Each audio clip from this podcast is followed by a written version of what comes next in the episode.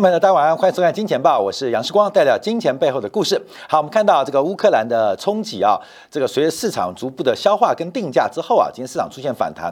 当，有人观察，美国股市在持续近两个月的拉回之后，这边形成了一个双脚结构，有没有反弹的可能性？但要特别提醒大家注意到，月底头部的一个时间是非常非常的长，而且目前啊，主要市场当中都在颈线下做运动，所以任何的反弹。仍然要小心，是逃命的可能啊。好，那乌云是不是散去？但暴风雨是不是要来了？好，我们要特别做观察。我们先看到美国昨天的公布最新的数据啊，从资产价格、股市的拉回之外，可是美国的房地产价格却越来越强势，甚至出现了。脱销的发展，什么叫脱销呢？就是供不应求的情况越来越严重。昨天啊，这个标普的这个 k s h i l e r 的房价指数公布了十二月份，去年十二月份的美国全国的一个房价的一个指数，年增率是来到百分之十八点八，百分之十八点八，而且是微幅高于预期啊，创下历史第五大的。月度的涨幅，而且比十一月的年增率还要来得更高，所以在基期垫高的情况之下，我们看到美国的房价涨速并没有受到。高基期的干扰而出现放缓的变化，那整个二零二一年，美国全国的房价平均涨幅是来到了百分之十八点八，创下了一九八七年以来的最高。那一九八七年发生什么事情？一九八七年是指数创建，所以我们可以更大胆的解读啊，美国的房价可能是创下石油危机当时恶性通胀以来的新高，因为这个指数啊，呃，谢尔教授啊出。出生的比较晚，他还在念大学，还在念教呃当教授啊，所以这个指数创建的是从一九八七年创建的，只要再往前推啊，那就要推到一九七六、一九七七，美国当时因为滞胀关系，房价大幅走高，所以美国的房价指数是不断的出现飙升的动作。那另外，不管是二十大城市跟十大城市，这个房价的涨幅都是非常非常惊人，所以我们要特别关注啊，因为从整个目前的价格含义，刚刚在六点钟。欧洲公布了最新一月份的消费者物价的年增率，那公布出来数据，年增率是来到了百分之五点一，跟十二月份是持平的，也就是目前欧洲的物价也是高烧不退，欧洲物价也是高烧不退，所以一个是消费物价，实体经济的物价高烧不退，另外。金融资产的价格，特别是以房地产做观察，依依旧啊也是啊高烧不退。好，那我们进一步在观察啊，从整个房价刚刚是年增率，就是年度的涨幅。那从绝对的房价指数做观察，当然这个是创下历史最高的一个房价的位阶啊。从最新十二月指数是来到两百七十八，那做对比啊，一个是跟两千零。八年之前，次贷海啸来进行对比，美国上次房价高峰是二零零六年那一次啊。二零零六年，因为二零零六年之后房价开始拉回嘛，才会有了这个呃呃刺激贷款的这个证券化的一个金融风暴。所以是两千零六年，那股市是两千零七年见高点，上次是房价先见高，股市在一年后见高啊，一年后见高，大概中间差了有一年半左右的时间哦，就是二零零六年的上半年见高，大概就是第一季末第二季初见高，那股市是隔年的十月份，所以大概差了快一年半上。次是房市渐渐高，股市随后见高。那这一次感觉是股市先见高，那房市何时会见高？所以目前做观察，第一个，假如跟二零零六年做相比的话，这个房地产的涨幅啊，就是大概超过了这个百分之呃五十啊，百分之五十。那假如跟二零一二年的低点相比的话，房价在过去十年，美国的房价指数是涨了一倍。涨了是一倍，所以目前美国资产价格的飙升啊，从货币宽松的过程当中看到价格大幅走走高。那我们一直提到，所有的价格不是价值哦，所有的价格都是一个货币的现象，所有的价格都是货币现象。关键你知道吗？中国上海的房价涨幅什么时候最快？一九四八年。啊，一九四八年，哎，不是解放战争哦，我跟你讲，是因为金圆券的崩溃，使得物价出现失控。这个一九四七到一九四八啊，这个包括了像南京、像上海的房价年度的涨幅，大概都是接近一万倍啊，接近一万倍啊。所以这个什么意思啊？不是啊发财，其实破产的。主要所有的价格，再强调是价格，不是价值哦，市场货币现象。所以可以从两千零呃二零一二年的低点到现在，这个涨幅。高达百分之一百零八，主要原因就是美国的央行的资产负债表不断的扩充所引发的一场价格现象，而这场价格现象会有什么样的结果？最后谁来买单？我们就要持续来做关注，因为美国印钞一个。次字可能是由美国内部的这个储蓄者买单，那透过美元地位，那美国试图让海外的投资人来进行买单。可是我们也提到，最近啊，美元指数啊强不起来，是一个很特别的现象。另外，人民币在今天又创新高，人民币又创新高。我常常不客气来讲哦，关键你可能正解读没有关系，反正怎么看人民币就看。台湾地区的人民币存款，台湾地区的人民币存款的余额，它的增跟减跟人民币的强跟弱是反指标，也就是台湾地区的人民币存款越低，人民币越强。等到台湾地区的人民币存款反弹的时候，人民币的升值就接近尾声。过去这三年，过去这五年，过去这十年，高度的负相关。全世界要看人民币最准的，就看台湾地区的这个人民币存款。那不客气来讲，就是台湾的投资人是被人民币来进行割韭菜的实验，割韭菜实验就是呃买都买的最高，然后卖都卖最低。那等到发现卖卖不对的时候，又追回来啊，又追高啊，追高。那追太高时候要卖走，卖最低啊，这个是我一直提到的。所以呃，我们从这不是正解读，你从这个经济的变化做观察，就可以看得很明显啊。台湾地区的存款余额，人民币存款余额是人民币的重大的负相关的反指标，要特别做留意啊。好，那我们观察一下，那这一样。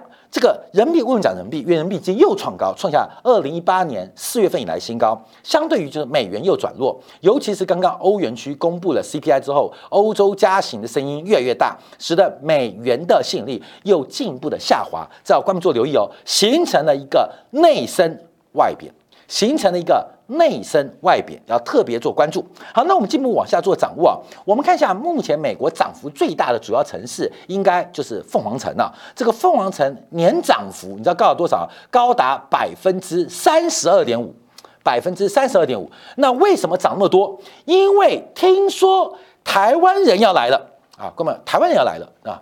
全世界最好割的韭菜就是台湾韭菜。为什么凤凰城来了？因为台积电要去凤凰城设厂。台积电啊，要去亚利桑那设厂啊，基本上就听说台湾韭菜来了啊，所以凤凰城的价格啊，这个基本上涨幅是非常非常惊人的，所以这个割韭菜啊，这个割到海外，每次都要找人买单嘛。凤凰城难道真的住凤凰吗？没有嘛，筑巢引凤啊。结果我们以为它是筑巢引凤，吸引台积电去亚利桑那投资，结果没事，是筑巢引鸡。在杀鸡啊，杀鸡！所以我们看凤凰城的这个涨幅是非常非常惊人啊。气候因素、高科技的发展，还有包括半导体的大量投资，都吸引了凤凰城的价格啊，这个市场价格、房价成为美国过去一年来涨幅的第一名啊，涨幅第一名啊。当然，凤凰城的这老百姓很聪明嘛，哎呦，台积电去哪里？不是像台南、高雄房价都大涨一成吗？啊，凤凰城涨三成，等你，等你来哦，等你来哦，啊，等你来哦啊。所以说，凤凰城涨的等你，所以台。台积电的工程师去了美国上班，那为了小孩子的就学跟医疗服务，就买一个房子啊，那但薪水比较高，那赚的比较高的薪水就去当接盘侠啊，所以我们注意到这美国的房地产价格很特别啊，这个凤凰城涨幅啊是把第二、第三名拉得非常非常远啊，那这台积电的效应啊，这个在美国也开始发生。好，那我们主要讲脱销啊，因为第一个房屋价格从另外一个指数，就是美国线上房地产公司啊 z i l l o 啊，它公布的最新的房价指数，它的年增啊，比这个 K s h i l e r 的十八点八 percent 涨幅更大。它公布的数据，截至一月份为止啊，K 希勒啊，是公布到去年十二月为止，是涨幅是百分之十九点九。那另外，他特别关注，就在目前整个线上的房地产的供需当中，房屋的库存数量则是创下历史最低，形成了一个脱销的格局。但公众也不要太担心啊，因为我们常提到华尔街谚语，使馆常提到，当小麦涨的时候买不到小麦。当小麦跌的时候，没有人要小麦啊！任何东西都一样哦。这个景气为什么会循环嘛？就是涨的时候，消费者需求方会追，供给方会捂；当跌的时候，供给者会抛。消费者会等啊，所以呃，房屋库存啊，基本上价格涨越多，库存越低，这绝对的，筹码越少。等到房价一跌的时候，你看库存就全部爆出来啊，库存爆出来。你像呢，这个两千零八年的次贷海啸，美国房屋的库存啊，一年增加五倍啊，哪里来那么多房屋不知道啊，就全部抛出来。所以目前我们看到美国房地产是出现一个筹码锁定、脱销的格局，随着价格加速的上涨。台积电的工程师傻傻的还没来，所以凤凰城的房东们又无助啊。反正最后有台湾的这些理工男用肝用他们年轻的肾啊来进行接盘，所以现在啊这个房价脱销啊基本上就越来越明显。好，那我们从这个角度做观察啊，这个美国的房地产。它代表什么意思啊？它它可能创造的是更大的贫富的矛盾跟剥夺感，因为不仅房价走高，我们之前讲过，这个美国的房价也是整个美国房租或 CPI 全值当中的重要权重，而它具有一个落后性，也就是美国房价不断走高，会逐步的直接影响消费者物价指数的。刚性变化，另外它会有扩散跟外溢效果，使得美国的物价水平可能会更上一个台阶。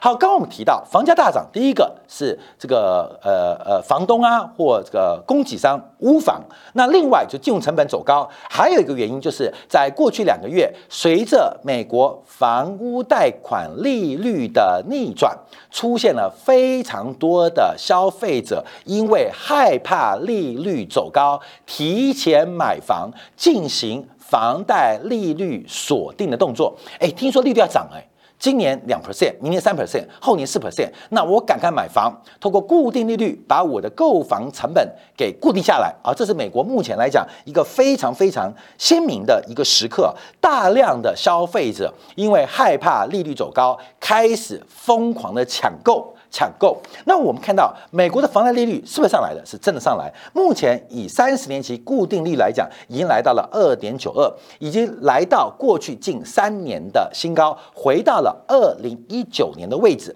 所以，美国的房贷利率会不会进一步的走高？那目前来讲是一个相当确定的一个事情，也是官民要特别做观察跟掌握的一个方向。所以，资产价格有没有泡沫化？美国的。房价跟收入比也同步创新高。这个美国的工资年增率百分之五、百分之六啊，这是去年的。那可是房价涨了百分之十八到百分之十九。所以啊，现在美国投资人也很快感觉到买股票。不如买房子，因为房地产的涨幅虽然波动性没有股市大，可是相对于股市是更为安全的。好，这都会改变到美国目前的整个资产的存量跟资产负债表。好，另外我们看一下，随着房价走高，另外数据就昨天 Conference Board 公布的消费者物价指数，那二月份的初值啊，消费者新指数跌到过去。半年来的新低，也就是过去二去年的九月份以来的新低新低啊。那消费者主要担忧的是通货膨胀，因为目前消费者对于通货膨胀的预期是不降反升的，是不降反升的。那比较害怕的是，因为大部分的消费者或大部分投资人并不了解市场的经济结构，不管是长期的通胀，并没有那么高。不用那么悲观，可是消费者的预期不断的强化，会影响他们的储蓄跟消费行为。就跟我们刚刚提到了，因为害怕利率走高，所以透支或高估自己的偿贷能力，进行了购房。那这会发生什么样的事情？要特别留意，因为我们都知道嘛，房贷利率跟房价一定是负相关。利率越低，房价越高；利率越高，房价越低。所以你这边去买房，会不会买到房地产的相对或绝对高点？这不管是在台湾市场、在大陆市场，还是在美国市场，都是非常显明的一个时刻。好，那我们看到，因为这个从整个通胀预期啊，我们看到美国两年期的通胀预期啊，是创下有记录以来的历史高位。什么叫有记录？这记录并不久啊，这个是两千零三年开始的。因为美联储啊，为了更好跟市场沟通，所以开始进行了一些这个，包括透过了像财政发行啊、抗通胀的这个呃呃呃呃债券呐，就所谓的 TIPS 啊，所以开始有通胀预期的一个数字呃经过换算。那目前啊，两年期的一个通胀预期是创下了有记录以来的新高，这是短期的通胀，因为一个。商业周期大概就是呃十八个月到三十六个月一个周期，可是像房地产是属于耐久财或长期的这个耐久财，它的周期更大。可是现在投资人会为了短期的物价上涨而影响了他长期对于耐久财或资产的消费行为，这个观众也要注意到，就是投资人因为看到眼前。看到眼前，看到眼前的一个价格，啊，看到眼前的一个价格跟变化，所以影响到到他长期的决策。影响到长期的决策，所以两年期的通胀预期，它不断的强化美国的消费、美国的资产投机。那可是长期有那么乐观吗？我们指物价有那么乐观吗？我们看长期并没有。目前啊，把中长期十年期的国债利率跟两年期的国债利率，它背后反映的是生产力，反反映的是通货膨胀。事实上。是再度创下新低，也就是两年期的通胀预期不断走高，可是十年期的通胀预期相对于两年，相对于两年并没有乐观，形成了一个利差不断收敛的一个发展。所以，因为短期的决策而判断长期的变化，这个是有非常大疑虑的哦。非常大疑虑哦，就像我们看到一些上市公司啊，今年我们常讲，呃，要卖在本益比最低的时候，买在本益比最高的时候，什么意思？本益比最低就是公司赚钱，本益比最高就公司不赚钱。那通常最赚钱的时候，就是股价最高的时候；最不赚钱的时候，股价就最低的时刻。讲很容易，做很难。可是我们看到，因为短期的决策、短期的资讯，影响到了大部分，不管是房地产还是消费者的行为。那影响到长期行为，而这种长期行为可能冲击会是非常非常的显著哦，或非常鲜明啊。等一下我们要听到一档啊，这个大型的 Home Depot 啊，这个美国大型的这个呃家居的呃设备啊，呃呃通路呃公司啊，股价崩盘啊，股价崩盘，它的财报非常漂亮，可是投资人脚底抹油，快跑。那 Home Depot 过去几年啊，随着美国房价上涨，它是最为受惠股。可是我们看到房价还在走，可能 Home Depot 股价已经开始大跌。所以等一下今天部分，我们将用一个这个投资的周期循环图来看一下市场上的一些特殊变化。顺带一提啊，像今天台北股市最强的，台北股市最强的就是中华电信跟台湾大哥大。那他们是赚钱吗？没有。中华电信以前一年 EPS 五块六块七块，台湾大概一年 EPS 五块六块七块。这个过去两年啊，因为受到市场杀价竞争跟五 G 资本支出开支太大，大概过未来几年都是两块三块四块，从五块六块七块变两块三块四块，股价创历史新高。那为什么中华电信、台湾大哥大就是台湾的电信股会大涨？这要跟一年前中国的电信、中国的机场跟中国的公共事业股来做对比。可以有一个预判的行为啊，这个我们都在提到。在接下来部分，我们来做个分析啊，就现在要买什么。现在要空什么啊？基本上按照周期的循环，已经非常的显著跟明显。好，另外我们看到十年跟五年的通胀预期目前倒挂，很明显就是因为短期的压力跟货币政策的错误。这时候在景气下滑周期进行任何的缩表跟紧缩，将会影响到美国的长期生产力啊。所以我们看这几天啊，那昨天啊，昨天啊，在礼拜一啊，华盛顿纪念日结束之后，礼拜二的时候，我们看短天期利率谈得非常高，长天期利率基本上。几乎是纹风不动。那另外我们要观察，就是实际利率目前维持在百分之负的零点五水平，在进行修整哦，在修整哦。为什么？因为百分之零点五三是一个颈线哦，过了颈线做拉回，叫什么叫买点？突破颈线拉回不破，干嘛买嘛？做多人都知道嘛。跌破颈线反弹不扩，那干嘛？空嘛啊！这个最简单的技术分析都知道嘛。所以目前美国实利率，咱们把它画线做观察，它是颈线突破之后做回撤啊，做回撤。那回撤不破干嘛？止曲线会再飙一波，会不会飙？后面从美元指数就看出来，现在美联储最要担心的并不是通胀，最担心的是美元不够强。这是我们在过去两个礼拜不断提大家，这个市场上出现一个变化，美元不够强，成为现在美联储甚至白宫开始重视的一件事情，不断的放出消息，美国要缩表，美国要加息，美国的经济成长力复苏，可是美元来到九十六、九十七就停滞不前，甚至吃了特效药，就是美元的威尔刚、西力士。什么乌克兰危机？可是乌克兰危机的爆发还是没有办法刺激美元走高，这就很特别哦。关键这叫看医生，你知道吗？啊，已经看了呃西利斯威尔刚啊，基本上吃了西利斯威尔刚，结果还是不能达到市场上或是叶伦的要求啊。叶伦威威尔刚，就晚上美元还是硬不起来啊。叶伦就很难过啊，就跟拜登说：“拜登怎么办？”拜登说。我吃威尔刚吃了很多年没有用啊，没有用啊，基本上七八岁啊，基本上糖尿病啊就跟太监一样啊，太一样吃再多也没用。美国现在最大的问题不是通胀哦，也不是经济滑坡，是美元强不起来。这可能为什么美元强不起来？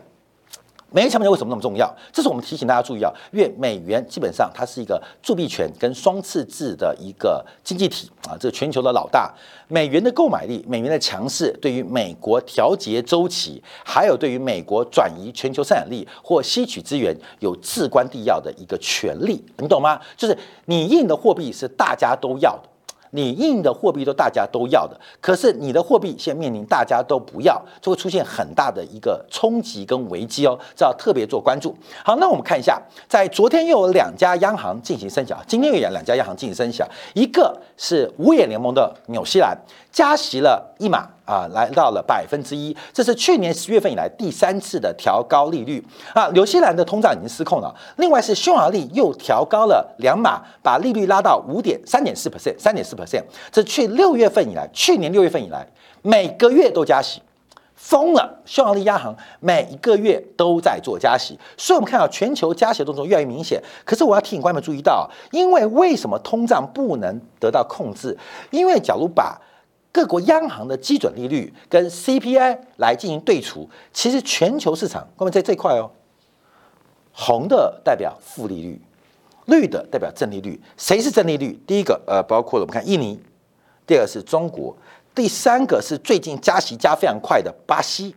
不是巴西通胀下去哦，是巴西把利率拉过了通胀。那另外还有俄罗斯，全球这几个国家实际利率是为正的，实际率为正的，其他都为负。所以大家在比赛，你知道吗？快速要把利率、官方利率贴近。长期的物价的一个增长的变化。好，那我们看一下政策错误的，包括匈牙利。匈牙利从去年六月份开始加息啊，那主要是因为匈牙利的 CPI 已经飙升到百分之七点九，创下十五年新高。那不管是供应链中断影响，还有新任政府欧尔政府啊，他们乱开选举支票，使得财政的扩张，把原来货币的印发透过了财政刺激。到了消费者手上，所以使得匈牙利的物价出现大幅走高。那央行只好九度升息啊，九度升息，每个月都加，而且越加越快。好，另外我们看到纽西兰央行，纽西兰央行在我们去年是持续做追踪啊。那纽西兰央行本来最早在去年七月份就要升息，结果又因故拖延了三个月。现在我们给大家一个背景哦，一个背景哦，就是纽西兰目前的新冠的确诊人数正在暴冲，也就在西方国家当中。大家都在社区开放、解除隔离，只有一个国家正在拉出红色警戒，就是纽西兰这个地广人稀的纽西兰，新冠疫情竟然失控。我跟你讲，这新冠疫情很恐怖哦，因为纽西兰，你去过纽西兰，你知道那个街道，你走半天碰不到一个人，你知道吗？可以看到车，没有人。在这种情况之下，欧米矿都会一飞打一个喷嚏。飞啊一公里远传染另外一个人，好恐怖，你知道吗？因为纽西兰的人口是非常松散的，可是依旧失控。好，在依旧失控的背景之下，啊开始失控背景啊，纽西兰还是要加息，为什么？已经物价跟自然价格已经失控了。纽西兰的牛跟羊现在都被赶出草原，为什么？因为土地上涨价格也非常快啊，所以我们看到包括房地产市场，还有包括物价的失控，所以纽西兰要升高利率，同时。要进行缩表，就是加息加缩表。那几个方向，第一个就是到期买的国债到期就不续做，就赎回；另外是直接抛售。所以纽西兰的紧缩啊来得非常紧张。那要特别留意，为什么看纽西兰？越纽澳的央行决策基本上是高度相仿的，所以在也不是时光讲了，在我们过去啊，在国际的这个经济学家或投资银行在观察西方国家的利率的时候，会先看纽西兰。因为纽西兰是澳洲央行的领先指标，领先指标，纽澳是一家的，纽西兰是央澳洲央行领先指标，澳洲央行又会反映到西方国家，为什么？因为纽西兰是澳洲的小弟，澳洲是英国的小弟，你懂吗？那英国跟美国是大哥跟二哥的关系，所以纽西兰常常是西方。发达国家一个非常重要的利率风向球，它的经济体比较小，虽然它是按照商品原物料向第三世界国家出口，可它的生活水平跟物质的文明是第一世界，所以纽西兰央行动作在一个小规模经济当中，常常可以作为更多的关注，因为它负担比较少嘛。它的负担比较少嘛，呃，加息之后，牛跟羊听不懂，猪也听不懂，所以牛羊比较好做动作。可纽西兰的一个观众朋友要注意哦，就从我们去年就提到它的一个错误的修补，就是加息之外，直接开始缩表。怎么缩表？抛售加到期不续做。其实缩表很恐怖，到期不续做就很凶哦，还加上抛售。所以纽西兰银行在干嘛？为去年犯下的货币政策错误在进行弥补。那这个弥补对不对不重要，而这个过激的紧缩可能会使得纽西兰经济出现差池哦。所以我们要特别观察纽西兰后面的经济变化，因为纽西兰央行这种加息加快速缩表的动作，假如没有影响纽西兰的经济活动，那澳洲一定跟进。英国、加拿大一定跟进，美国一定跟进，所以经济活动不受影响，可自然价格影响就可大了。所以特别在这边跟大家来做一个关注跟分享啊。好，在这边我们先解读一下全球第一个美国经济自然价格的泡沫，随着流动性宽松依旧，等待的是下个月的加息举措，还有缩表的进程啊。自然价格继续泡沫啊，特别是房地产，可是股市已经推不动。光明你去想嘛，一百块要变成一百二十块，是不是要多二十块？一百块推到二十块，我昨天买一百块，今天买一百二十块，是不是我要多准备二十块？我不要讲一个人哦，我们放大到企业，放到一个经济体，整个市场从一百亿到一百二十亿，从一百兆到一百二十兆，是不是要多二十兆？现在已经没有央行再多印二十兆哦，也就是我要买房子，我要从别的地方拿二十兆出来抵来补来补。一个是外部贬值，美元贬值；一个就是股市下跌，没有办法。为了要供应房地产越来越高价格，必然会在资产负债表内的资产内部做调整。因为我们特别提醒大家注意到，各位你要注意哦，呃，注意啊，因为过去啊是负债推动的，是负债推动的，负债推动资产跟着推动。那现在负债不推动了，它持平，还没有加息，还没有缩表。我们以美国为例，那在资产结构当中，就 A O 有大 A，有小 A。各位，各位，你看过那个呃大宅门对不对？乔家大院嘛。当资产负债不推升的时候，大老婆跟小老婆就会闹翻，你懂吗？那大老婆是谁？房地产。小老婆是股市，还有？更多。所以在资产负债表不能膨胀情况之下，大 A 说我要更多，那小 A 就只能要更少。各位，其实这是什么意思？就在没有？增量情况之下，就会进入了《如懿传》《后宫甄嬛传》啊，你懂吗？啊。太子明妃传，啊你都看过嘛？那这些的本质什么？就是皇帝只有一个，没有增量。当皇后要多两碗的时候，那嫔妃就要少两碗；嫔妃要多三碗的时候，皇后就少三碗。关键这很逻辑啊，因为资产负债表一不扩张，就会形成。资产内部的一个剥削跟竞争，这是一个非常残酷的过程，分享给大家来做一个关注。好，我们休息下回就要特别留意啊。第一个是要观察人民币怎么又创新高啊，今天差点升破六点三，成为全球最强的货币。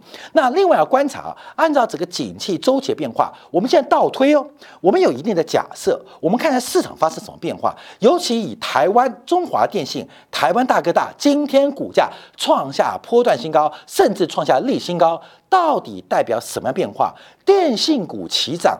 在整个景气周期还有投资周当中，代表市场上进入什么样步骤？我们同时看一下大陆股市，在过去二月、三月份大涨的机场股、大涨的公共事业股，到现在该轮到谁了呢？说一下，我还在经典部分为大家做进一步的关注跟解读。